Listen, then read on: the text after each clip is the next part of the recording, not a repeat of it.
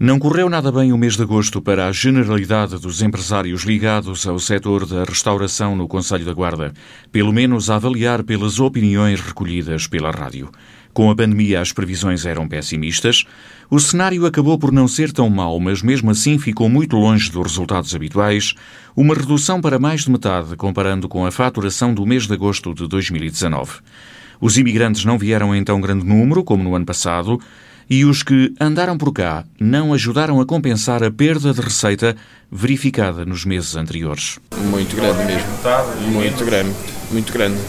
Eh, eu, por acaso, ela até a fazer mais ou menos as contas, ainda vai falar hoje com, com o contabilista, mas 50% para mim. Mais ou menos, de certeza absoluta, 50%. Aqui, em geral, e foi em todo lado, nem uma terça das pessoas havia. Muito receio e as pessoas, mesmo, mesmo imigrantes, vêm, mas ficam em casa. Não, não, não vai aos. Poucos imigrantes?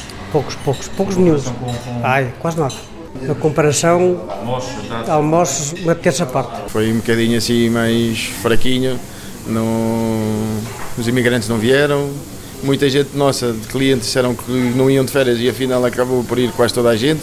Não houve a compensação dos imigrantes porque esses é que acho que viam-se muito aí a andar de um lado para o outro, mas pararem pouco. Será um bocadinho de receio, que eles não, não têm medo também, não é? Têm medo. Eu tive casais que estavam sempre ali queriam sempre aquela mesinha, estavam sempre ali escondidinhos e estavam sempre atentos às notícias a ver qual é era o dia que eles diziam que fechavam a fronteira ou que faziam isto ou aquilo. Parece. Eles disseram que vinham um mês, mas aqui só vieram duas vezes durante o mês, portanto, onde foram o resto do tempo. Eram sempre praticamente os clientes certos? Certinhos. A gente tinha sempre, normalmente, sempre os clientes certos, os imigrantes que vinham, compensavam uns para os outros. Pronto, vinham uns, vinham outros. Houve empresários que procuraram encontrar algumas soluções para atrair mais clientes instalação de esplanadas, música ambiente ao vivo e também oferta de uns mimos, chamemos-lhe assim, nos habituais menus. Aquilo que eu fiz, meti aí uma musiquita ao vivo para ver se, se puxava mais alguma coisa. Os pratos, os meus pratos são praticamente sempre os mesmos porque não, a gente não pode uh, fugir muito dali, que a gente trabalha com, com, com o pessoal dos serviços e a gente não se pode esticar muito, não é? como diz o outro, porque se a gente leva um bocadinho mais caro, para, para o diário já não, já não dá, não é?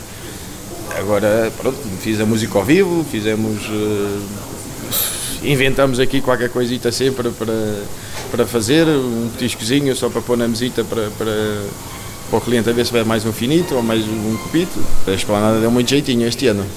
Só que nós aqui o nosso tempo depois, vai lá, vai lá, o mês de julho foi, foi bom. O mês de agosto é que a partir do 15, por aí assim, começou a vir o frio, pronto, esplanada já não, já não trabalho, nem, nem, nem pensar, porque o espaço é pequeno, tirando a esplanada, íamos ter nos grupinhos, mas quando acabar a esplanada, que veio o tempo frio, e a partir do 15 então, quando já veio, baixou logo, notou-se logo. Só para ter no céu, hoje acendi o grelhador, não fiz uma dose de sardinha. O cancelamento das festas e arraiais populares e outras atividades organizadas pela autarquia também teve reflexos negativos no negócio dos restaurantes. Muito, muito, e porque nós tínhamos aqui a festa do São João e o São João é que nos dava aqui um, uma boa uma boa coisa para o, para o inverno, não é? Para a gente poupava ali um bocadinho no verão para depois dar para o inverno. Principalmente no centro da cidade, há outros fatores, segundo este empresário, para a redução do número de clientes. Por exemplo, muitos funcionários de serviços públicos, e não só, ainda continuam em teletrabalho. Eu, principalmente aqui no centro, trabalho muito com o pessoal de, de, dos serviços, não é? Os serviços é tudo por marcação e muitos deles estão em, em casa em teletrabalho.